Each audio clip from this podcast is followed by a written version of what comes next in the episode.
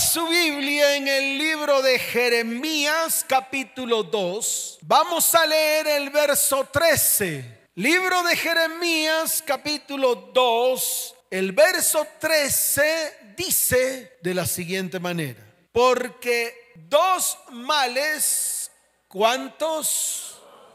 Dos males ha hecho mi pueblo. Me dejaron a mí fuente de agua viva y cavaron para sí cisternas, cisternas rotas que no retienen agua. Amén y amén. Qué tremenda palabra. Y esto siempre nos ha pasado. Dejamos a Dios, que es la fuente de agua viva para nuestras vidas, y más bien comenzamos a hacer lo que se nos da la gana. Y cuando hacemos lo que se nos da la gana, lo que hacemos se agrieta y es como si pasara el agua por entre las manos. Todo se pierde, se derrama de tal manera que eso que, que producimos, ese fruto, se escapa entre las manos, porque nosotros no somos capaces de producir agua viva. Y como no somos capaces, nos agrietamos y todo lo que Dios nos entrega se derrama. Por eso este es el tiempo de pararnos firmes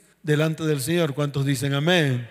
Levante su mano y dígale, Señor, hoy me voy a parar firme porque anhelo retener todo lo que tú tienes para mi vida, para mi casa, para mi hogar y para mi familia. ¿Cuántos dicen amén? ¿Cuántos dicen amén? Fuerte ese aplauso al Señor. Por eso, qué bueno sería que antes de recibir la bendición de Dios se repararan todas las grietas que hay en nuestra vida. Y esto tiene una finalidad, y la finalidad es poder almacenar, acumular y retener todo lo que Dios nos quiere dar. Y se lo vuelvo a repetir porque creo que no lo entendió. Dios nos quiere entregar absolutamente todo la autoridad, la bendición, la prosperidad, la sanidad, los milagros, los prodigios. Ese es su carácter. Él es el hacedor de milagros. Él es el ejecutor de de repentes en nuestras vidas. Entonces, en su mente y en su corazón tiene que quedar algo claro. Siempre Él querrá derramar sobre nuestras vidas todo. ¿Cuánto? Dígalo fuerte, ¿cuánto? Todo lo que Él ha preparado para ti. La unción de su espíritu, la bendición que tiene de lo alto, todo lo quiere derramar sobre ti. Pero escuche bien, si nuestra vida está llena de grietas, si nuestro corazón está lleno de grietas, pues se perderá todo lo que absolutamente Él tiene para nosotros. El mismo Señor lo dijo. Él no podrá derramar vino nuevo en un odre fisurado. Él no podrá derramar vino nuevo en un odre viejo, porque ciertamente ese vino nuevo se pierde. Por eso es necesario que antes que usted anhele esas grandes bendiciones, se prepare para que Dios comience desde hoy a sanar todas, a sanar qué? Dígalo fuerte, a sanar qué?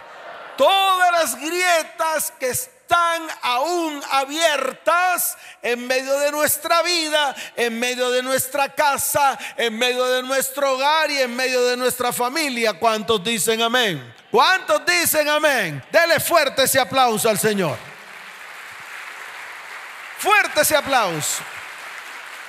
Ahora, ¿Qué es una grieta? Porque es importante conocer la definición. Una grieta es una abertura larga y estrecha producida normalmente por la falta de agua. Ojo con lo que voy a decir, porque es importante. También es producida por los golpes reiterativos sobre un cuerpo físico sólido. Grietas en el corazón son aberturas producidas en el alma humana. Las grietas no aparecen de un momento a otro. porque son producidos por golpes reiterativos, por sequía emocional y espiritual que van dañando el alma, que dañan. Dígalo fuerte, que dañan. Y cuando esto ocurre, permitimos el ingreso de demonios y espíritus inmundos que contaminan nuestras vidas, trayendo con el tiempo, escuche bien, muerte espiritual, muerte emocional y al final muerte física. Entonces no estoy hablando aquí cositas de comer, estoy hablando cosas gruesas para que la iglesia hoy tome decisiones. Y todas esas grietas que hay en medio de nuestras vidas que nos han producido, Él hoy descienda con el poder de su Espíritu Santo para que cierre completamente todas las grietas que hay en medio de nosotros. ¿Cuántos dicen amén? ¿Cuántos dicen amén? Dele fuerte ese aplauso al que vive.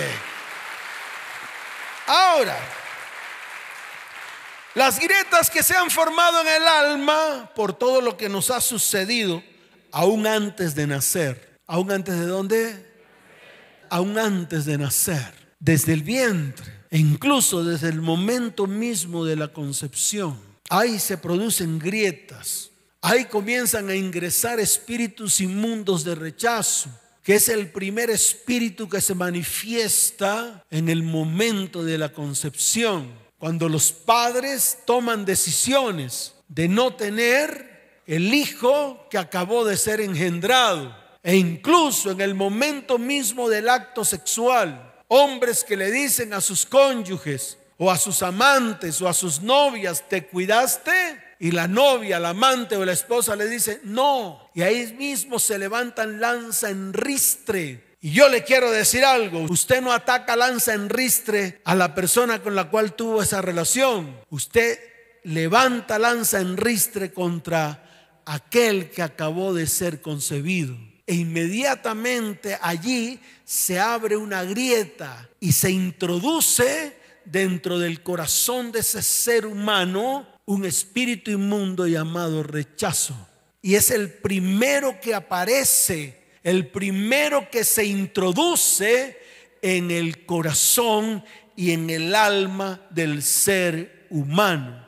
Y todo esto, escuchen bien, se convierten en un muro que no nos deja avanzar en nuestra vida espiritual, en nuestra vida emocional, en nuestra vida sexual, en nuestra vida económica y aún en nuestra vida física. Y yo le quiero recordar algo que científicamente está comprobado. Los primeros siete años de vida determinan el adulto que seremos. Y aunque muchas cosas que vivimos durante los primeros siete años de vida no lo recordemos, o sea, no vienen a nuestra memoria, estos quedan almacenados en el subconsciente de nuestra mente y en el subconsciente de nuestro corazón. Y se convierten en muros, muros que muchas veces no podemos romper y muros que muchas veces no podemos atravesar. A todo esto, escuche bien, súmele las experiencias mal vividas, no solamente en nuestra niñez, no solamente en nuestra pubertad,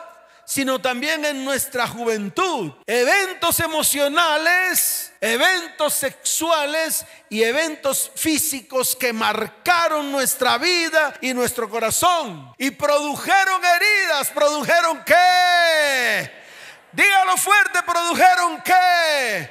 Que nunca sanaron, que aún están ahí, que aún carcomen nuestras vidas, que aún están en nuestro recuerdo que aún no podemos arrancar porque ya forman parte de nuestro modo de vida. Mire, usted sabe cómo me decían a mí cuando yo era niño y joven, el amargado. ¿Cómo me decían? Y esa fue la marca. Mi mamá me decía el amargado. Y eso era mi manera de vivir una manera amargada de vivir. ¿Por qué? Por muchos eventos que me sucedieron en el transcurso de mi juventud, en el transcurso de mi niñez. ¿Y cuando las vine a sanar? Cuando vine a los pies del Señor. Cuando un día abrí mi corazón. Cuando un día me postré delante del Señor. Y cuando un día dije, no más, como dije. Dígalo fuerte, como dije. Tomé una decisión y tomé una determinación. Y a eso es lo que Dios nos está llamando hoy. No a que le echemos agüita tibia pañitos de agua tibia en la herida, que eso es lo que hacemos los cristianos. Levantamos las manos, vamos a retiros espirituales que al final no nos sirven para nada. Pagamos una cantidad de dinero en rituales humanos. Cuando hay uno, cuando hay que, que pagó todo en la cruz del Calvario, llevó nuestro dolor, llevó nuestras heridas, el castigo de nuestra paz fue sobre él y por su llaga nosotros fuimos curados. ¿Cuántos dicen amén? ¿Cuántos dicen amén? Dale fuerte ese aplauso al Señor.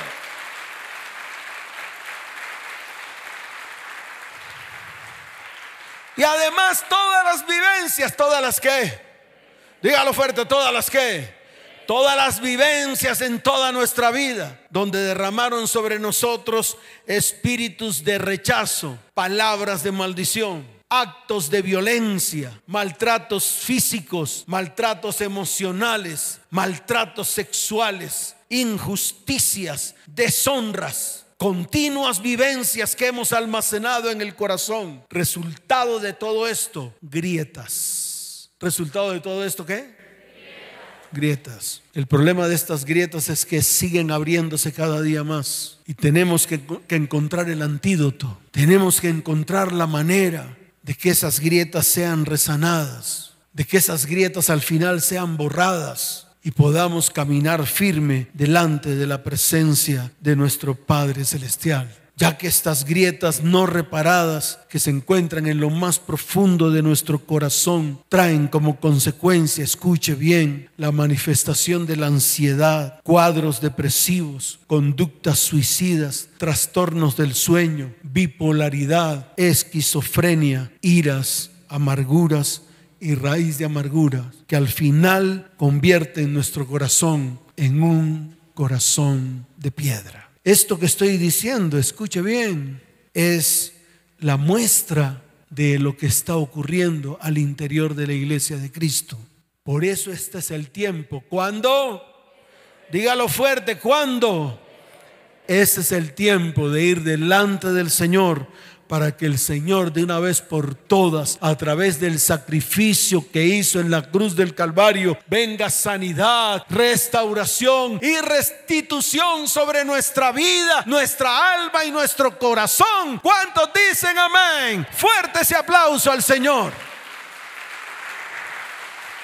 Entonces aquí hay dos elementos del cual vamos a hablar. Y es precisamente la amargura y la raíz de amargura. ¿Es la que? ¿Y la qué?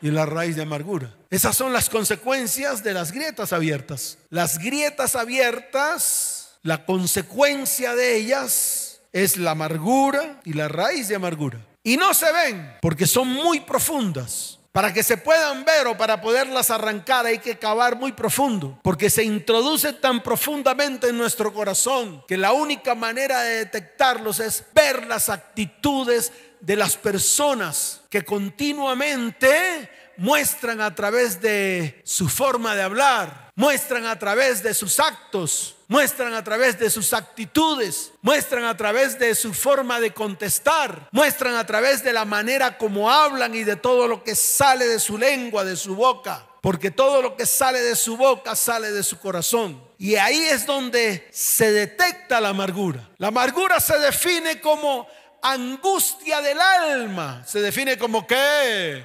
Dígalo fuerte, se define como qué como angustia del alma y se manifiesta con la tristeza, el desánimo, la decepción, la desesperanza, el resentimiento. Y todo esto va acompañado de hostilidad e ira reprimida debido a las circunstancias que hemos vivido y que sabemos que no podemos cambiar.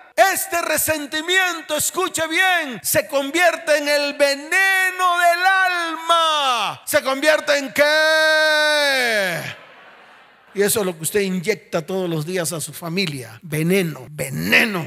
Hasta que muere usted y los mata a todos. Y eso es lo que más se vive al interior de las familias. Cónyuges que tratan mal a sus cónyuges de manera verbal. Papás que tratan mal a sus hijos de manera verbal. Hijos que tratan mal a sus padres. Hermanos que se tratan mal el uno al otro. Al final se crea una capa oscura en medio del hogar. Y la familia está cargada de ira, de contiendas, de peleas Nadie está conforme con lo que se vive. Todo el mundo tiene cara de puño. ¿Cara de qué? Dígalo fuerte, ¿cara de qué?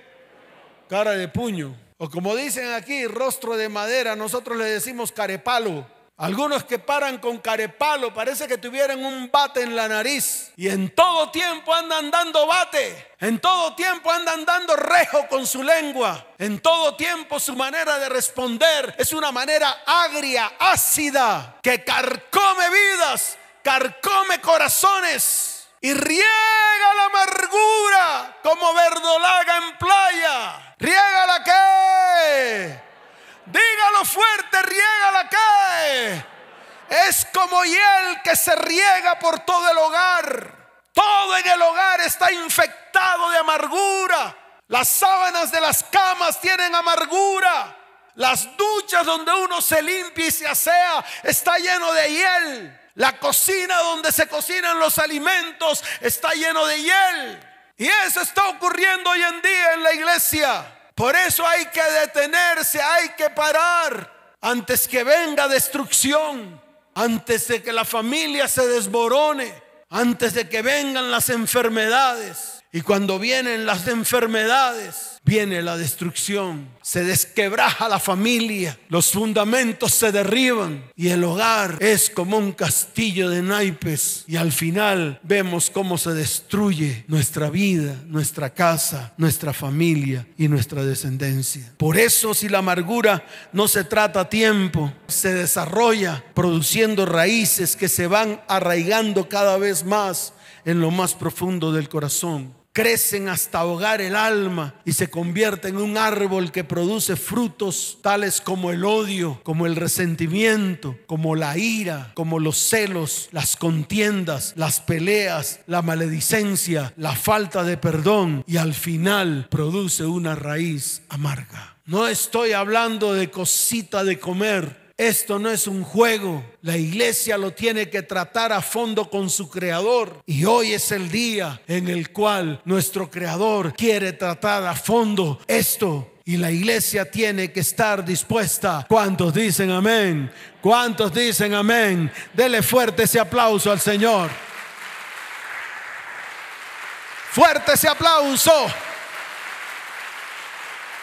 Por eso la raíz de amargura es una de las mayores causas por la cual muchos creyentes están, escuche bien, en miseria, enfermos, quejambrosos, murmuradores, cargados de ira, cargados de maledicencia y al final apartados de la gracia de Dios. Es una puerta abierta para que los espíritus inmundos atormenten una vida, una familia, un hogar y una descendencia. Se introduce en el corazón como una semilla del mal que acaba, destruye y mata. Y esto usted lo tiene que entender. Y se convierte en un ídolo que llevamos continuamente en medio de nuestra vida. ¿Saben por qué? Porque lo consentimos porque no podemos vivir sin esa raíz de amargura en nuestras vidas, porque forma parte del soporte diario. Escuche, hay unas consecuencias terribles y es necesario que usted lo entienda. Las consecuencias de la raíz de amargura que nos aparta del amor de Dios. La raíz de amargura tiene la capacidad de apartarnos de la fe. Está escrito en el libro de Hebreos. Ábralo allí, yo quiero que usted lo lea. Libro de Hebreos capítulo 12, verso 15. Dice la palabra del Señor. Mirad bien, como dice. Ponga el ojo, abra el ojo, párese firme, tome decisiones. Por eso dice, mirad bien, ponga atención. No sea que alguno deje de alcanzar la gracia de Dios. ¿Deje de alcanzar qué? Usted sabe cómo le llaman a aquellos que no alcanzan la gracia de Dios. ¿Cómo le llaman? Dígalo fuerte. Ay, aquí, aquí sí parecen, ay pastor, desgraciados, pero cuando están en la casa es lo primero que le gritan a sus maridos, o los maridos le gritan a sus esposas, o las mamás le gritan a sus hijos. Y aquí vienen con cara cuchiflía a la iglesia y dicen que, desgraciados, pastor, desgraciados. ¿Cómo es?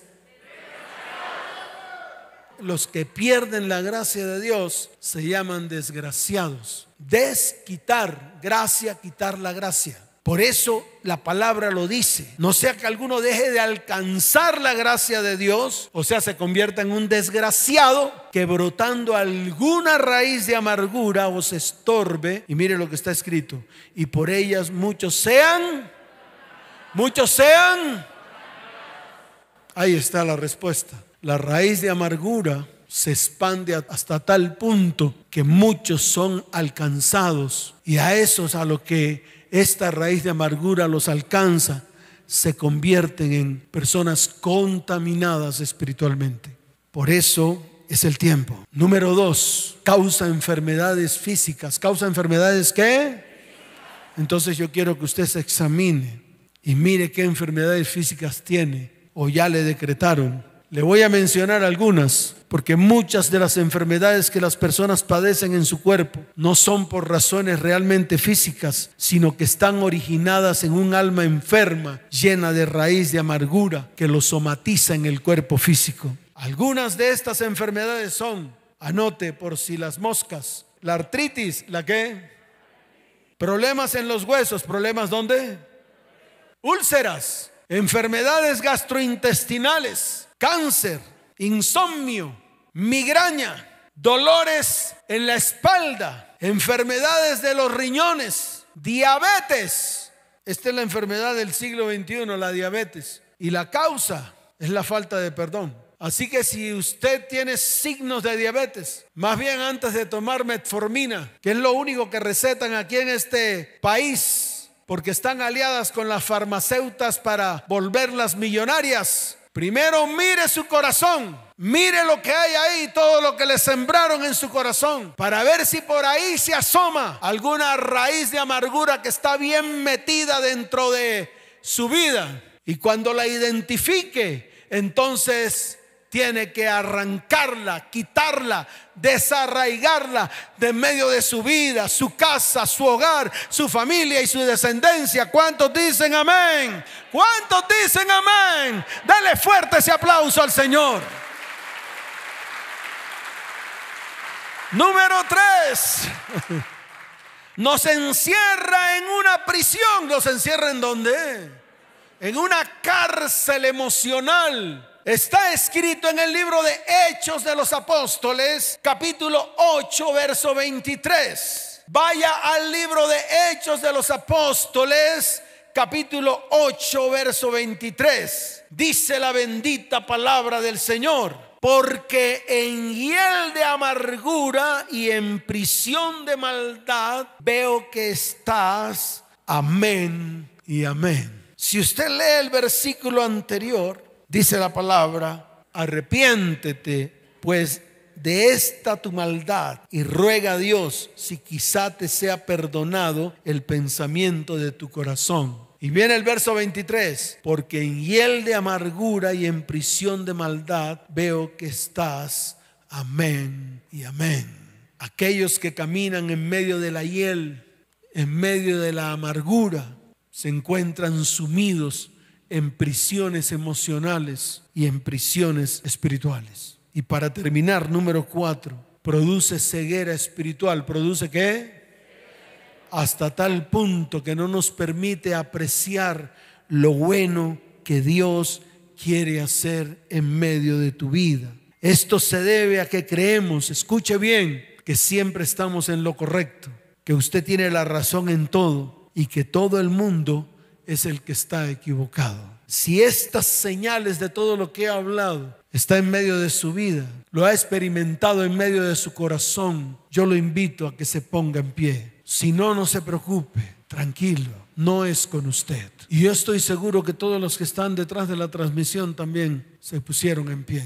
este es un mal que ataca al mundo entero y no solamente a adultos, no solamente a mujeres adultas, no solamente a hombres adultos, ataca a jóvenes, ataca a niños. En este tiempo se registran las más grandes enfermedades mentales, no solamente en adultos, sino también en jóvenes, en jovencitas, en niños y en niñas. ¿Y todo esto por qué? Porque la mamá en algún momento, el papá en algún momento, tenían en su corazón una raíz de amargura que se fue regando hasta contaminar a los que están alrededor mujeres embarazadas que fueron rechazados por aquellas personas que los embarazaron. Y esas personas salieron corriendo ante, según ellos, una responsabilidad tan grande. Y las mujeres se llenaron de amargura y de raíz de amargura por este abandono. Y todo eso pasó directamente a su hijo o a su hija.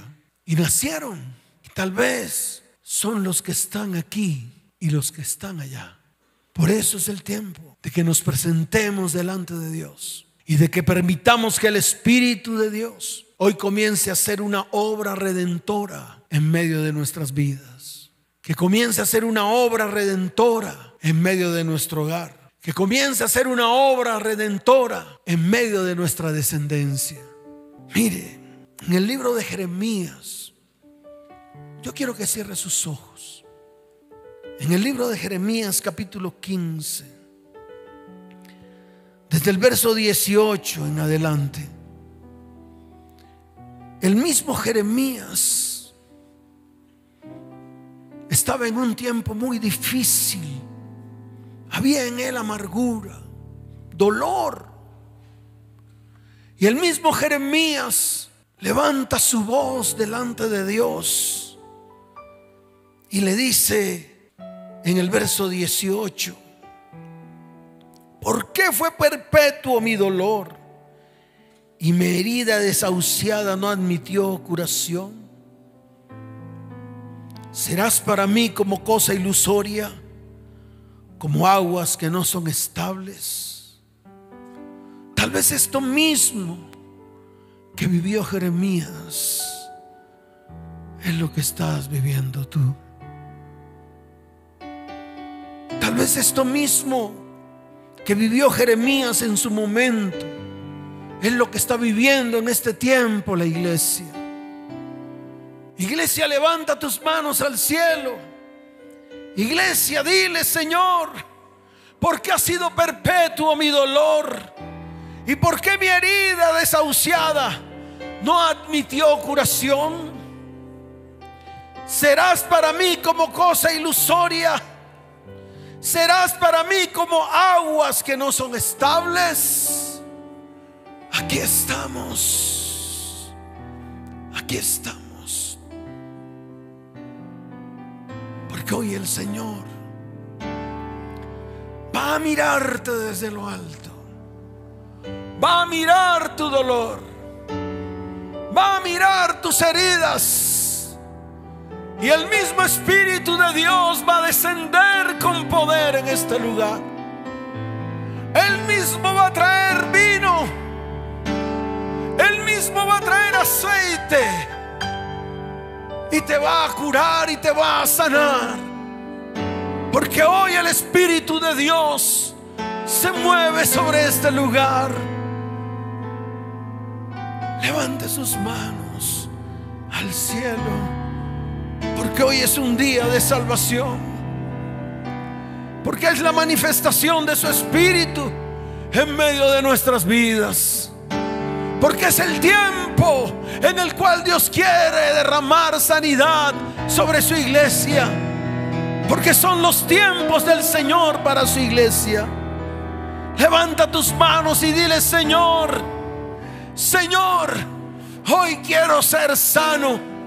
Quiero ser libre de toda amargura que ha producido raíz de amargura en mi vida, en mi casa, en mi hogar y en mi familia.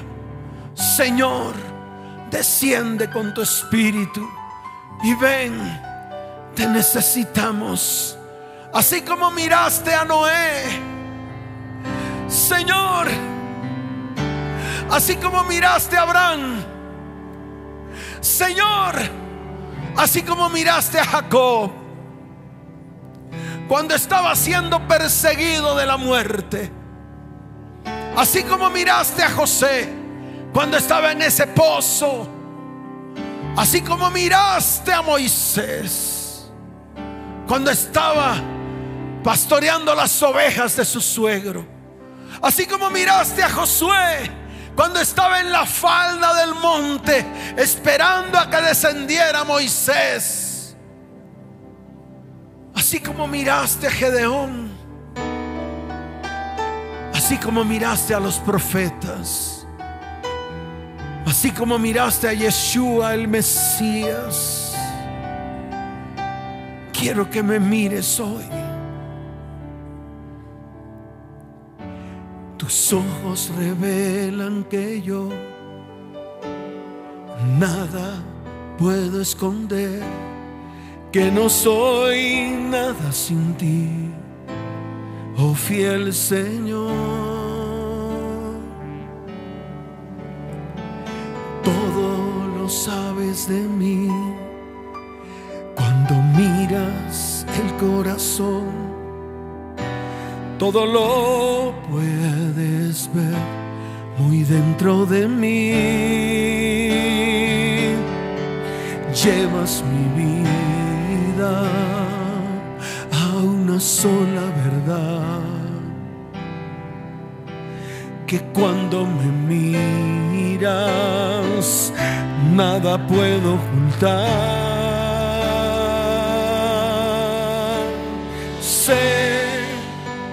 Que es tu fidelidad quien lleva mi vida más allá de lo que puedo imaginar.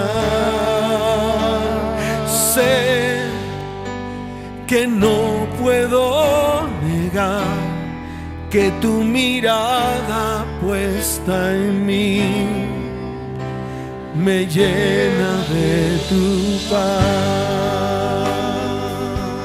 Levante sus manos al cielo. Oh iglesia, hoy vas a hablar con tu creador. Hoy vas a permitir que Él te mire. Levanta tu voz y dile, tus ojos revelan que yo nada puedo esconder, que no soy nada sin ti oh fiel Señor,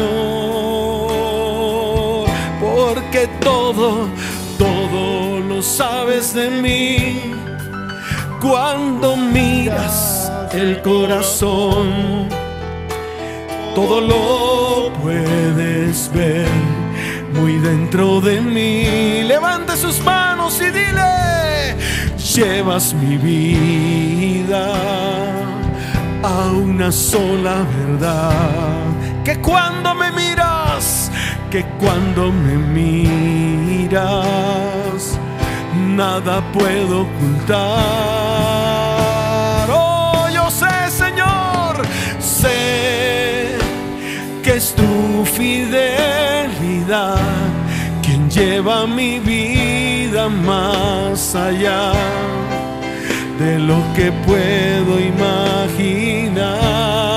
Si yo sé que no puedo negar que tu mirada puesta en mí me llena de tu paz. Dígale, yo sé que es tu fidelidad. Sé que es tu fidelidad quien lleva mi vida más allá de lo que puedo imaginar. Si yo sé que no puedo negar que tu mirada puesta en mí me llena de tu paz que tu mirada puesta en mí me llena de tu paz, que tu mirada puesta en mí, dígalo, me llena de tu paz.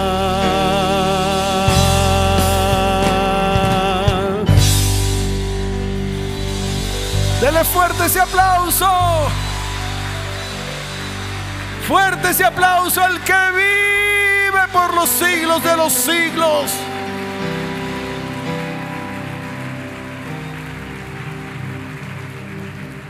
Y mire lo que responde Dios a Jeremías.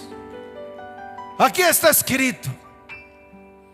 Para que usted vea que no son pañitos de agua tibia, ni es cosita de comer. Esto no es un acto emocional. Es un acto espiritual. Por eso Dios le dice a Jeremías, por tanto, así dijo Yahweh, si te convirtieres, yo te restauraré y delante de mí estarás. Y mire esto, y si entre sacares lo precioso de lo vil, serás como mi boca, conviertas en ellos a ti y tú no te conviertas a ellos. Levante su mano derecha y dígale, Señor, hoy, hoy me convierto a ti con todo mi corazón. Hoy acepto la restauración que viene de tu Espíritu Santo. Hoy estoy delante de ti y llevo delante de ti toda mi amargura y toda mi raíz de amargura en la cruz del Calvario. Esa amargura se deshace en el cuerpo molido de Cristo en la cruz. Señor, hoy entresaco de mi corazón lo precioso y rompo, quito lo vil que marcó mi vida desde el mismo momento en el cual fui engendrado. Hoy soy libre del espíritu de amargura y de la raíz de amargura en el nombre de Yeshua, el Mesías. Amén y amén. Fuerte ese aplauso.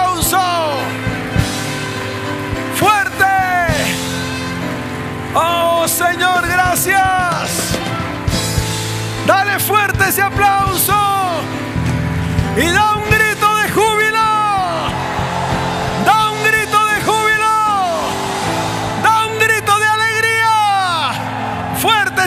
aplauso que vive. Oh Señor, gracias. Quiero saber.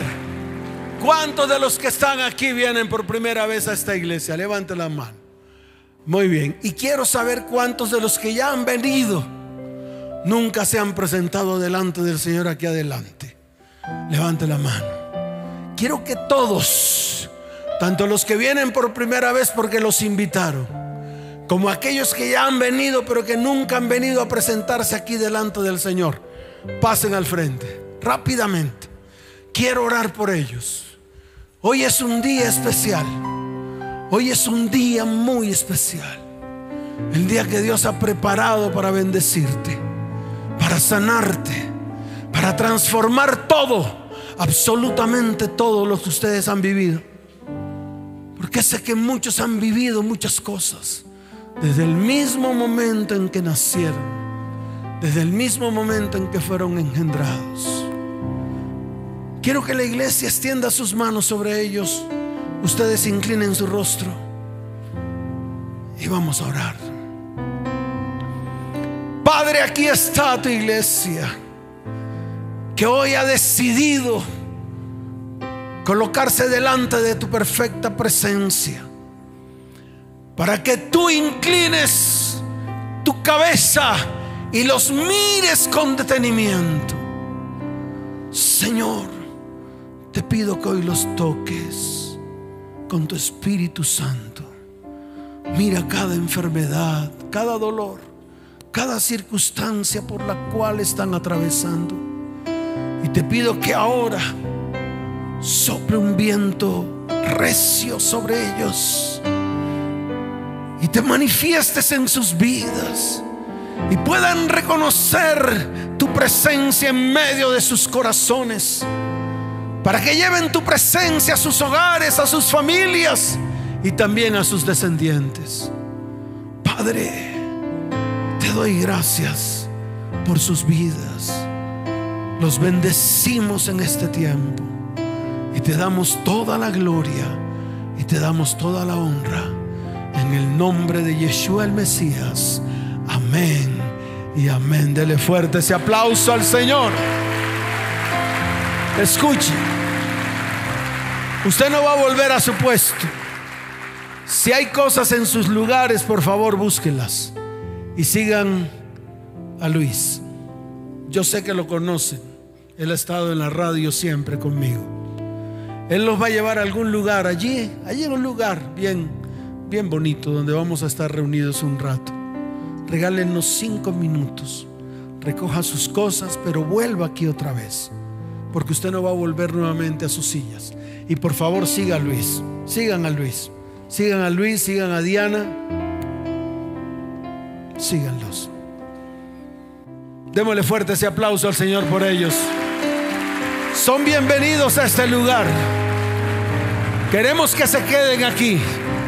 Ese es el lugar donde Dios los ha llamado para hacer cosas grandes en sus vidas. ¿Cuántos dicen amén? ¿Cuántos lo creen? ¿Cuántos lo creen? Fuerte ese aplauso al que vive. Levante sus manos, iglesia, los voy a bendecir. Y a todos los de la transmisión.